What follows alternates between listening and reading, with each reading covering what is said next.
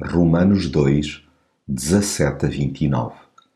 Tu declaras-te judeu, apoias-te na lei de Moisés e sentes-te orgulhoso por conheceres a Deus. Conheces a vontade de Deus e a lei ensina-te a escolher o que é melhor. Consideras-te como um guia de cegos, uma luz para os que andam nas trevas. Julgas-te um mestre de ignorantes e um educador de crianças visto estares na posse do conhecimento e da verdade da lei. Ora, tu que ensinas os outros, por que não te ensinas a ti mesmo? Tu pregas que não se deve roubar.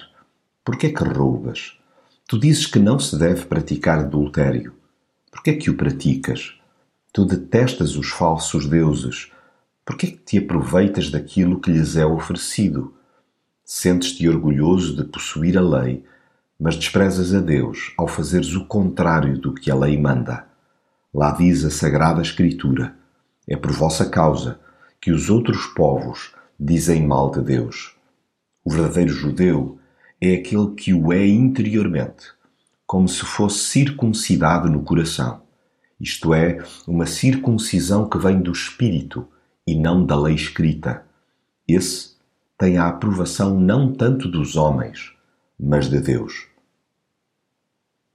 Ser cristão não é nem de perto nem de longe um desfiar de ritos.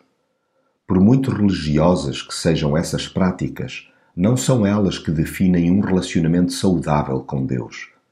Não se pense que abraçar por si só um mar de tradições familiares é sinônimo de vida espiritual.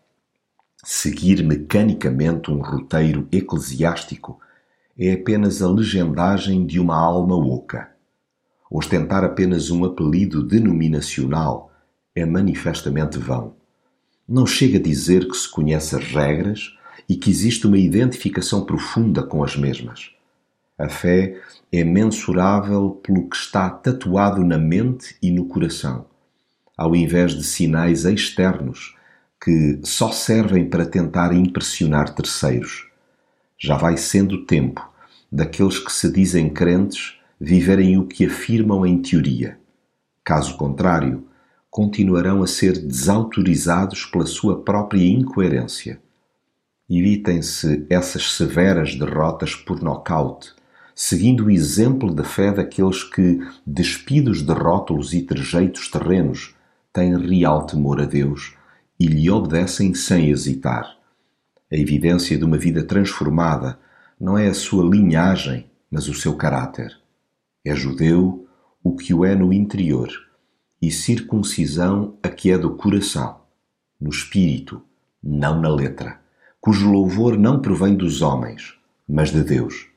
É gente desta estirpe que pertence e segue Jesus